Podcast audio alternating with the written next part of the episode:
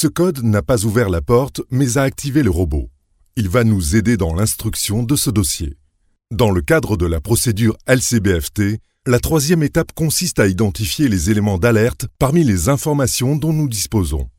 Selon vous, quels sont les éléments d'alerte dans cette situation? Cliquez dessus pour les sélectionner, puis valider. Tout à fait.